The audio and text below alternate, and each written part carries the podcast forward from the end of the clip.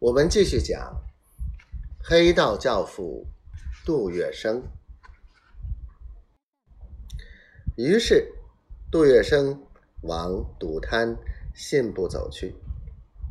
转一条巷子，突然，杜月笙觉得眼前一家赌摊老板颇有些面熟。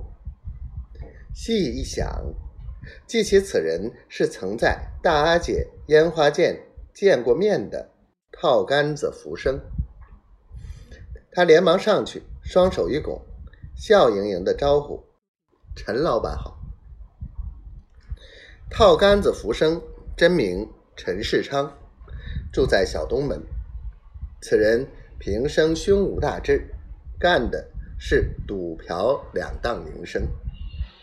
陈世昌开赌比较特别，他从烟花见妓女吃花酒那里。学会的抽竹竿，变化成了套杆子赌具。一个铁桶，插上三十二支牌九，上尖下方做签子状，或十六支分成五四三二一不等的五色丝线铁签。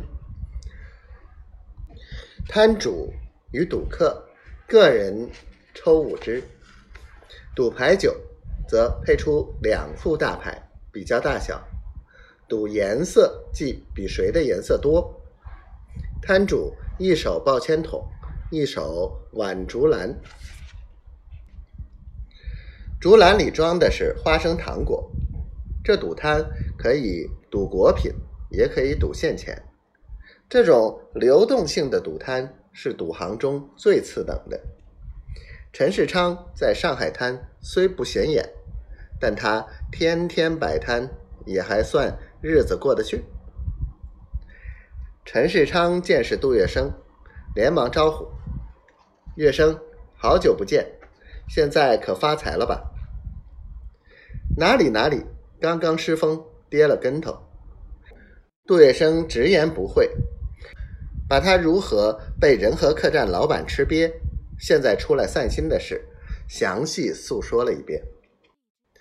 陈世昌慧眼识人，哈哈一笑，说道：“月笙，你靠大阿姐成不了气候，你要在上海滩混，就得拜老头子，找靠山。有事儿，不要说师兄弟可以帮帮忙，就是闹出点大娄子，有势力的老头子。”哪个不是上通天下通地的马子？到那时，闲话一句，不就遮掩过去了？